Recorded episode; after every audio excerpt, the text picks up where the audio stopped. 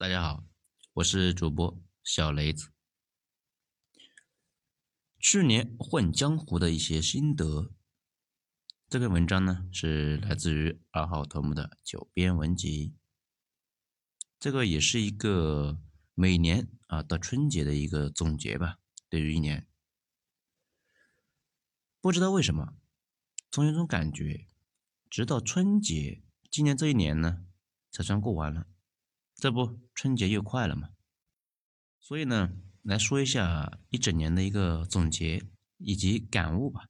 希望呢也能够对大家有所帮助。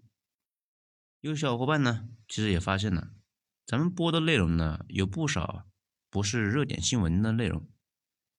这个事呢。也是我去年想明白的最重要的几件事之一。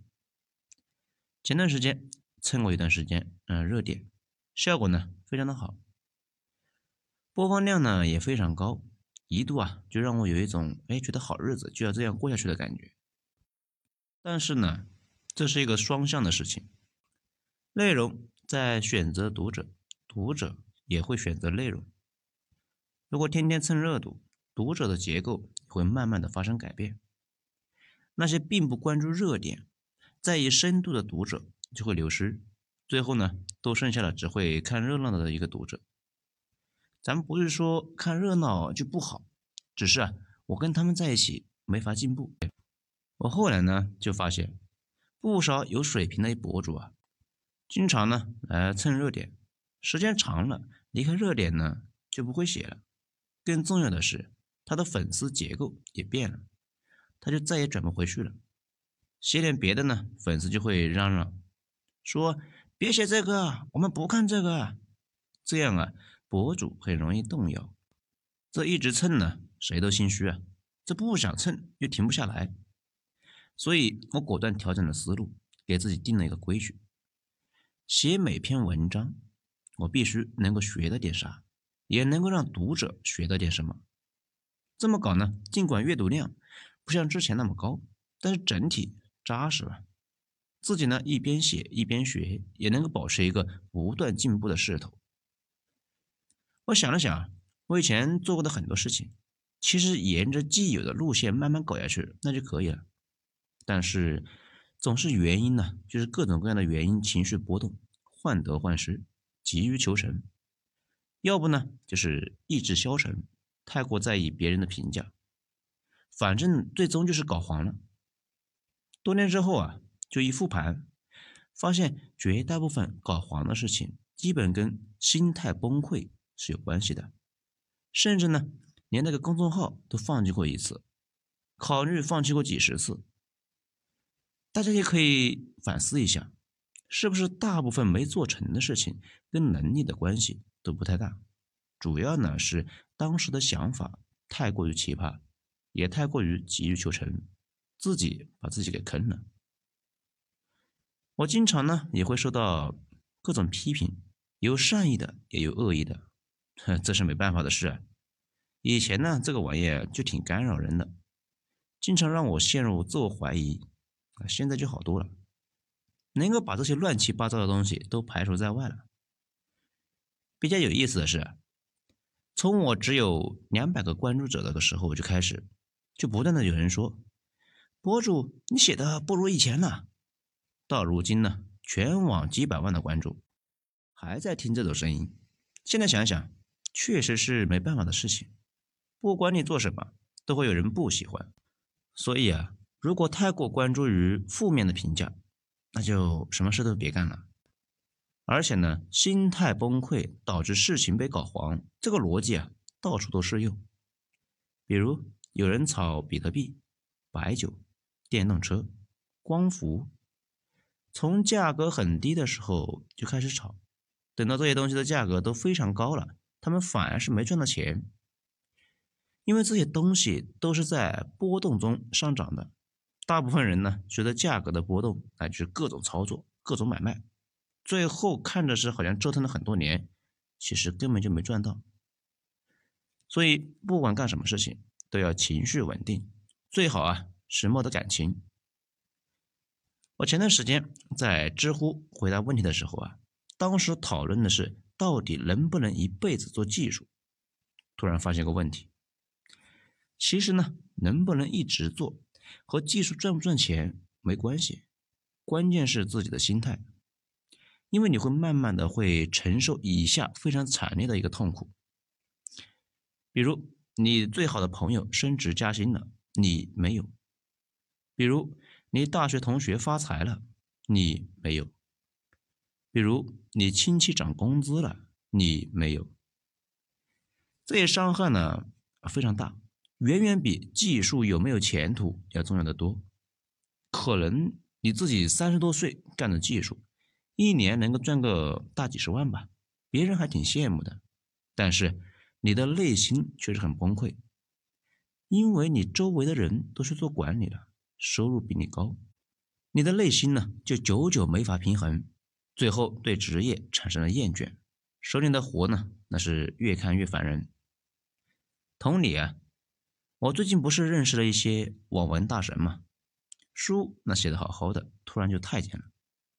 这我还挺纳闷的，我说那么多人等着看呢，这为什么就太监了呢？原因不一啊，基本都是后期出现了落差，自己觉得写的不如以前了，或者呢被人骂了，追更的人少了，反正就是心态崩溃了。其他人觉得写的还可以，但是作者自己已经经历了一波跌落，心理上维持不下去了呀，手里的活再也没有吸引力了。只想呢尽快练个小号，所以我这几年有个感受，每个城市的大神都得对抗无数的心态上的崩溃，别人泼脏水，自己呢天性里的懒惰，还有社会比较导致的失衡，这些痛苦啊更加持续，更加伤害大。咱们呢来回到这个话题，当一个博主吃惯了热点流量之后。这种流量的本身就不太稳，情绪随着流量的波动，非常不利于身心健康，而且呢，容易陷入各种没什么道理的自我怀疑。另外啊，热点文章保质期特别的短，也就一两天吧，过了就没法看了。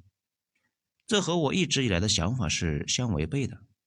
我以前说过一件事情，我说自己干和上班有个明显的差别是长尾效应。你在公司搞个产品出来，公司付了你的工资，然后呢就没了。将来这个产品能够卖多少钱，能卖多少年，都跟你没关系。哪怕这个产品创造出来一个巨大无比的公司，那也跟你没关系。但是自己搞出来东西自己卖，就有一个随机性和长尾性。随机性呢是说你的作品可能会没什么效果，但是也可能会爆火。爆一个可能就能够改变一生。长尾性说的呢，就是你今天的一篇文章，明年可能还在给你吸流量，很多文章叠加在一起，就会产生一个巨大的长尾。人呢，总是要做一些选择的，选择短期还是长期，是快还是慢，都得主动选。最起码那得做到让自己不做流量的奴隶。能够静下心来研究点价值输出，所以呢，我后来就下定决心，能不蹭咱就不蹭，争取呢每一篇文章我自己呢搞明白一件事情。比如啊，上一篇文章电动车，咱们是看了几十万的一个文字的材料，找了十多个业内的大神，最后呢，反正咱们自己呢也对这个电动车理解啊上了一个台阶，也让读者。有所收获。咱们再说啊，价值网络这个问题呢，也想过很久了。如果要是做买卖，到底做什么样的买卖才能够又大又长久呢？现在呢，一个想法叫价值网络，也就是啊，你能够提供价值，能够帮到别人东西叫价值，你还需要网络，网络让价值不断放大。价值让网络不断的铺开，这个说的呢有点绕，但举个例子啊，大家就清楚了。最明显的就是蒸汽机，这个玩意呢其实一直都在，从雅典时代那就有了，而且呢一直被人改进。瓦特其实是一个临界点，在他之前，蒸汽机一直在矿井里面抽水，也能够帮上一点忙。但是呢，故障性和笨重性严重就负数了这个东西，优点缺点这一抵消，缺点呢占主流，导致一直就没法铺开。瓦特改进之后，蒸汽机才开始变得在越来越多的领域能够提供正向的价值，大家呢也需要这么个东西，用的人越来越多，就会被越来越多的人知道并且使用，慢慢的呢也就势不可挡，席卷了全世界。改进之后的蒸汽机呢，用在了火车上、轮船上，大英帝国跑步跑进了新时代。大家做的呢事情其实都是一样的，但凡能够成大事的，肯定是给别人多多少少提供了一点价值的。只有大家获取到的价值大于付出的时间成本，你做的事情就会跟那个蒸汽机似的，就有人需要。另外一件事情，网络，网络呢不是咱们用的这个网络，可以理解成为一个链接，而是一种互相背书的关系。类似于啊，你基友用过一个东西，哎，觉得还不错，就介绍给你，你用了呢也不错，就介绍给另外一个基友，说不定呢他就收到了两次推荐，可能呢就更喜欢这个产品。而且网络呢有个大热点，被他们推荐过一次，可能呢顶别人一万次。类似于淘宝店里面经常说的薇娅、李佳琦推荐的一样，还有那种奇葩的事情啊。就是老先生的话一辈子都没人理会，突然被大画廊选中拍卖一次，于是啊身价暴涨。有价值的东西会自己形成网络，这里面的价值呢又包括了很多东西，比如知识、方法论、安抚情绪等等等等。所以说吧，不管做什么，首先第一想到的是能不能够提供价值，而且呢是持久的那种。如果可以，那就不断输出，慢慢的让价值沿着网络扩散。好，咱们呢再来说一个词，微小迭代。在我当初踏入软件行业的时候，经常呢会比较纳闷，一个项目工程呢几百万行的代码，大家是怎么写出来的？后来发现啊，这个事确实不是个事。如果一次性写这么多，那比较确实比较麻烦。但是项目跟楼盘似的。都有一期、二期、三期，每次呢加点新功能，慢慢的就会变得非常离谱了。我见过一个奇葩的项目，最早呢是客户担心设备过热，又不想在现场看着，于是呢就让我们做了一个小功能，一旦过热就给客户啊发个短信。一个实习生总共写了不到五十行的代码就搞定了。后来客户说啊。要不把其他的一些故障检测也发短信给提醒，这样呢需求那就越来越多，一直折腾，折腾了五六年，现在啊已经衍生成为一个独立的管理系统了，那还能够单独卖钱呢。其他软件项目那也差不多，每年做几个月，每次呢加几个小功能，慢慢的那就变复杂了。有些软件被某个公司做了几十年，就形成了壁垒。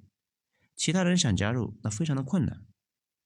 比如啊，那几个著名的数据公司和操作系统的公司，包括我们上面提到的那个瓦特的蒸汽机。